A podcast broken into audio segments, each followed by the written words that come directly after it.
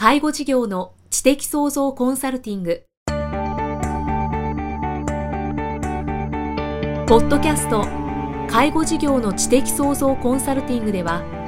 介護事業サービスを充実させるヒントはもちろん介護事業特有のマーケティングや数字を具体的にするアカウンティングの知識を身につけていただける番組です。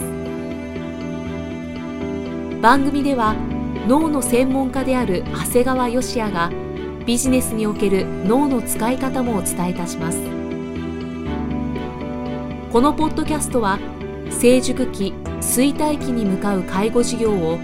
継続発展させるためのノウハウを提供する医療法人ブレイングループがお届けします。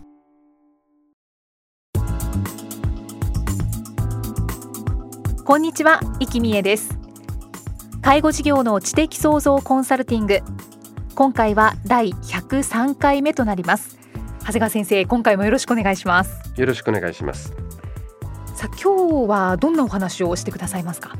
今日は本の紹介をさせていただくんですが、はい、前回までは脳の専門家として文章を書く作業による脳の活性化のお話をしたんですが今回は脳の話に関連した本を紹介します、はい、いわゆるエリック・カロニウスさんのですねなぜビジョナリーには未来が見えるのかという本ですビジョナリービジョナリーっていうのはですねいわゆる成功者という意味でもあるわけなんですが、はい、先見の明を持つ成功者たちいわゆるビジョナリーという人たちが、うん、あの普通の人たちと違ってですねどんな点が違うんだろうかっていうのをいわゆる脳科学脳の視点から解明した本になるんですね。あなんか面白そうですね。あの面白そうでなんですが、はい、結構難しい本やね。あそうなんです、ね、だからまああの僕ら頭をやってる人間は割と難しい言葉が出てもふんふんと納得できて読んでたんだけど普通に読むと結構辛いかもしれないですね。だから読むとしてもこうあのしっかり読むんじゃなくてこう拾い読みぐらいしていった方が、かえって読める本ではないかなと思います。ちょっと専門的っていうことなん決してね専門家が書いたわけではないんだけどもちょっとね本としては僕は難しいかなと思って自分自身で読みましたね。はい、まあ、ですからまああのもし読む前に僕が今今日聞いた話をですね聞いてから読まれるとより分かりやすくなるかもしれないもんですから、うんうん、まあ、いくつかご紹介したいと思います。はい、まあ、一つ一つちょっと項目を挙げてお話をするんですが脳は絶えずパターンを探し求めてるんだよっていう言葉が書いてありましたね、はい、脳ってパターンを探し求めてるよっていう。実はですねこれ僕もすごくよくわかるんですが人間ってね短期記憶は7つ前後しか一度に保持できないんですよ、はい、だから皆さん忙しい忙しい私すごく忙しいんだって言うけどじゃあ書き出してみてって言ったら7つ以上書き出すことってまずできないんですよね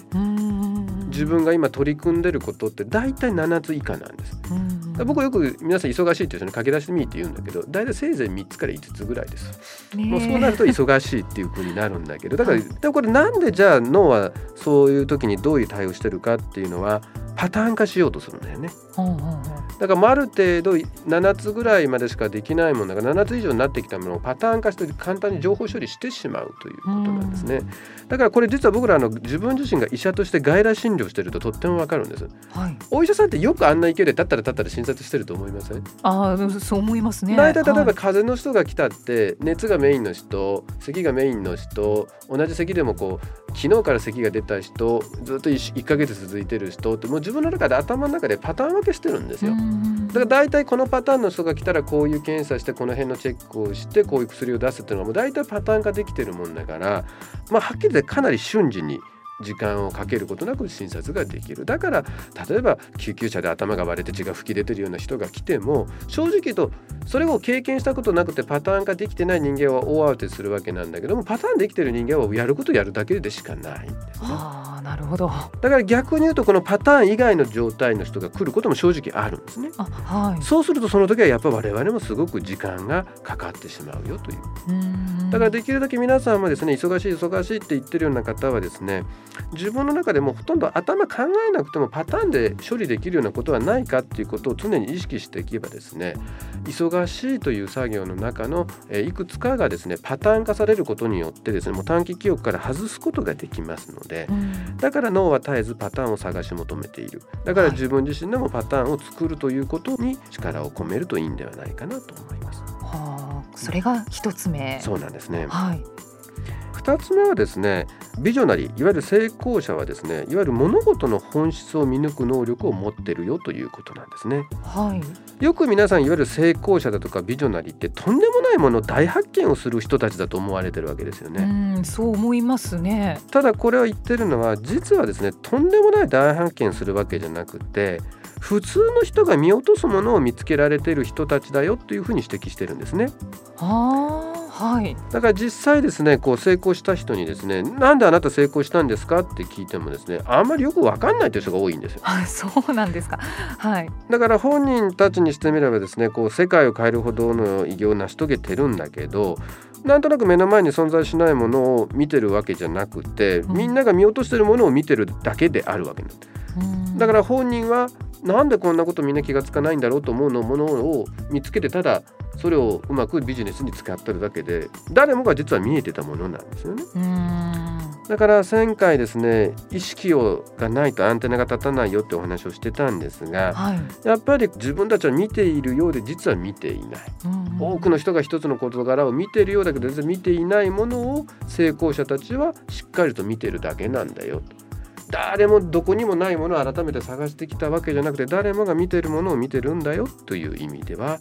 いわゆる成功するためには要するに新しいものを大発見する必要がないんだよということですね。成功者の方はつまりはアンテナがたくさん立っているということなんですよね。はあ、だから皆さんがこう認識しないものも認識することができるということなんですね。なるほど。別に宝探しをする必要はないということなんですね。うんうんうん3つ目がですね、はい、想像力とは頭の中で視覚化することだよっていうことを言ってましたね。はい、いわゆるこれはもういわゆる右脳の話なんですが情報を視覚化することで意味が生まれ修正され別の意味に関する解釈や行動などの調整などに利用される。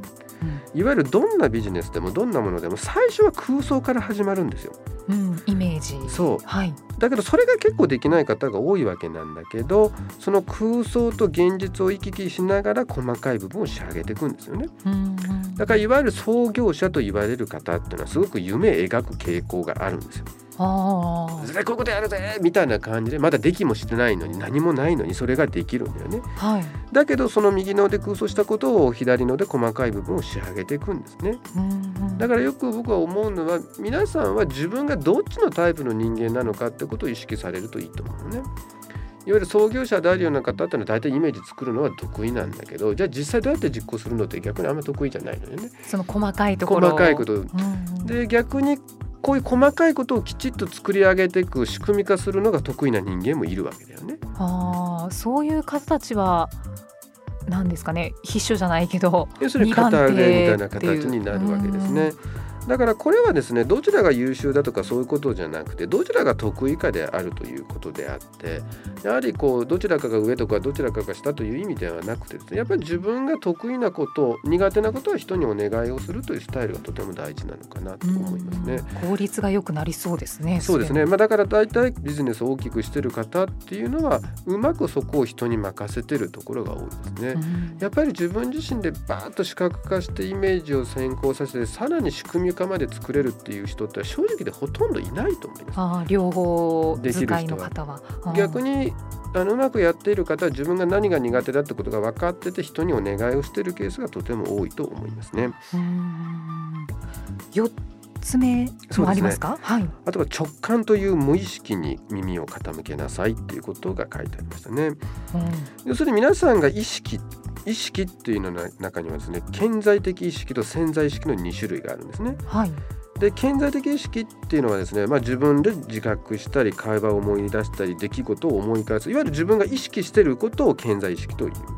それに対して潜在意識っていうのはいわゆる無意識とも言うんだけど自覚できないけど多くの決断がされているんですね。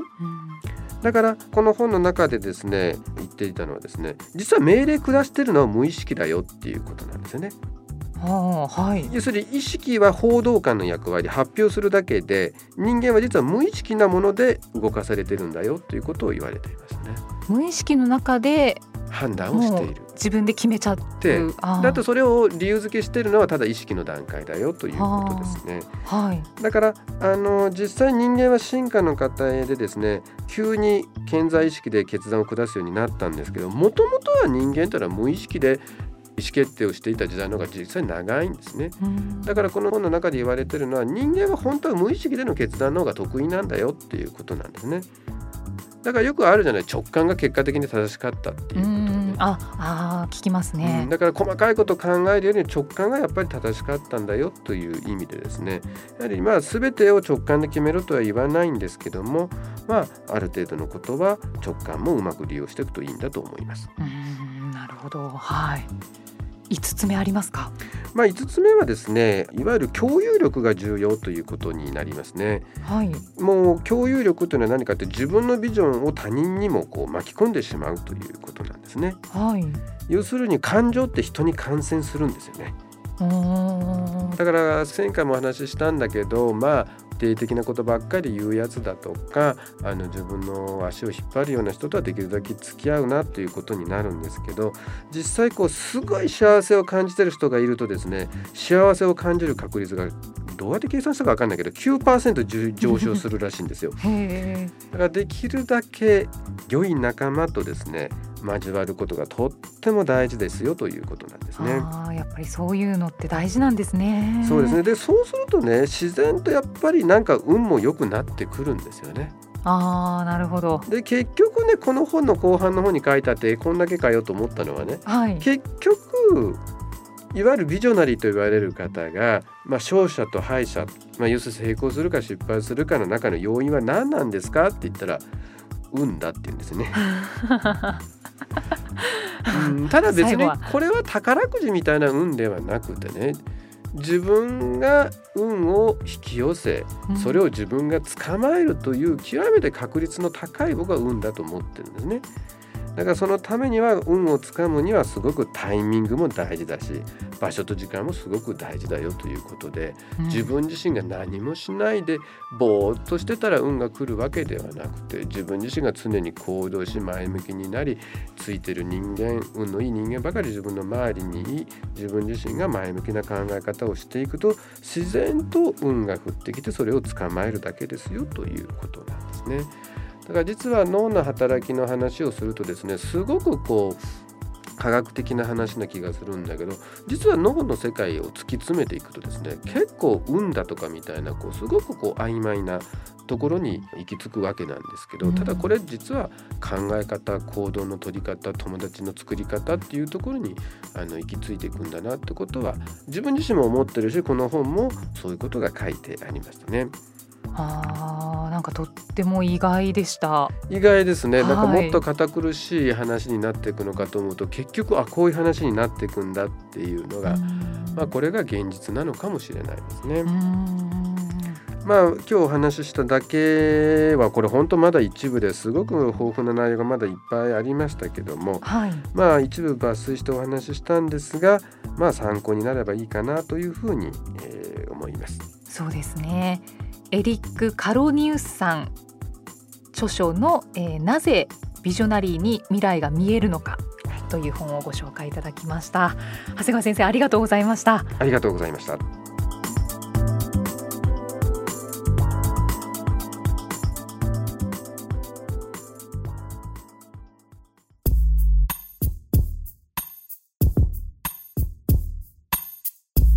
今日のポッドキャストはいかがでしたか？番組では長谷川義也への質問をお待ちしています。質問は株式会社在宅のウェブサイトにあるお問い合わせフォームからお申し込みください。サイト URL は http コロンスラッシュスラッシュ brain-gr.com スラッシュ zaitac http コロンスラッシュスラッシュbrain-gr.com スラッシュ在宅です。それではまたお耳にかかりましょう。この番組は提供医療法人ブレイングループ理事長長谷川義也プロデュースキクタスナレーション生きみえがお送りしました。